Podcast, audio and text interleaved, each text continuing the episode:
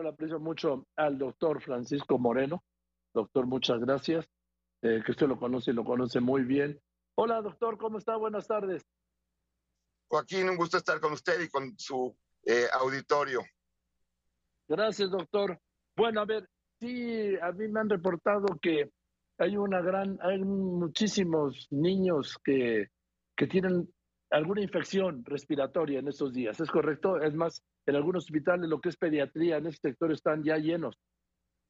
Así es. Y lo que ha sucedido es que estos dos años de pandemia, pues nos, eh, de alguna manera, evitaron que se diera la inmunidad que se daba naturalmente por la convivencia de los niños con otros niños y que resultaban con infecciones respiratorias leves. Dos años de cuidarse, hay mayor exposición y el, el sistema inmune de los niños no está, pues, digamos, preparado para este tipo de virus y se presentan cuestiones mucho más intensas, sobre todo con el virus incisional respiratorio y con casos de influenza y otros virus como COVID, que eh, desafortunadamente sigue presente y pareciera que para mucha gente eh, eh, la pandemia ya desapareció cuando todavía tenemos un incremento de casos. Así es, no solo mucha gente, los gobiernos, doctor. Así, bueno, para ellos desde hace mucho tiempo ya la pandemia desapareció. En México tristemente vamos a enfrentar esta, pues diríamos, es sexta ola, sí, porque va a haber un aumento en casos, pero con una población que no está bien vacunada porque no se vacunaron a niños menores de 5 años que enferman y llegan al hospital por COVID, eh, no está bien vacunada la población entre 5 y 12 años, solamente el 60% de ellos, y no hay buenas vacunas de refuerzo porque México se interesó más en eh, quedar bien políticamente con las vacunas de Abdalá y Soberana de Cuba, que eh, comprar la vacuna bivalente que ha demostrado que tiene mayor efectividad.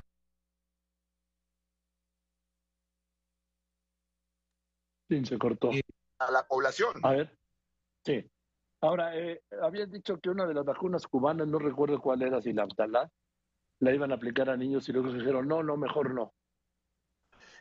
Lo que pasa es que desafortunadamente esa vacuna de Abdalá, primero, eh, desde el, desde el nombre viene lo político, ¿no? Es el héroe, es la novela de José Martí en donde el héroe Abdalá libera a Nubia eh, con esa filosofía un poquito de izquierda que sabemos que maneja, ¿no? ¿no? No ponerle el nombre del laboratorio en donde se realiza la investigación, algo similar a lo que pasó con Sputnik. Y el estudio que está publicado en la revista Lancet de Abdalá, pues realmente es un estudio fase 2. Eh, no conocemos realmente las estadísticas de seguridad que es muy importante en los niños, y también de eficacia. Entonces sabemos que hay una vacuna que ya se actualizó, que es la vacuna bivalente de Pfizer y Moderna. ¿Por qué no la quiere México? No lo sabemos, pero si no la quieren, los mexicanos sí la queremos y deberían de siquiera permitir que nosotros la pudiéramos adquirir de alguna forma, los estados, eh, forma privada, las empresas, estoy seguro que vacunarían a a sus empleados, ellos van a salir beneficiados al final porque van a perder menos horas de eh, personas que eh, no vayan a trabajar. Y luego la otra vacuna que acaban de comprar, que acaba de mencionar, doctor, la otra vacuna cubana. Soberana. Sí, esta vacuna eh, se ha aplicado en Irán, se ha aplicado en Venezuela, se ha aplicado en Cuba y pues todos son países que difícilmente tienen datos confiables. es triste, pero hay que hablarlo así. la realidad es que no sabemos bien cómo ha funcionado esta vacuna en la población. Y es experimentar con vacunas que no están aprobadas por la Organización Mundial de la Salud y en donde se ve claramente un tinte político. sí. Ha provocado esta pandemia más de 700 mil mexicanos fallecidos por exceso de mortalidad. Ahora, uno, dos, doctor. Pues eh, tengo aquí su libro, doctor, ya lo había presentado. Historias de una pandemia por el doctor Paco Moreno, el retrato del infectólogo de referencia sobre el coronavirus y sus impensables consecuencias.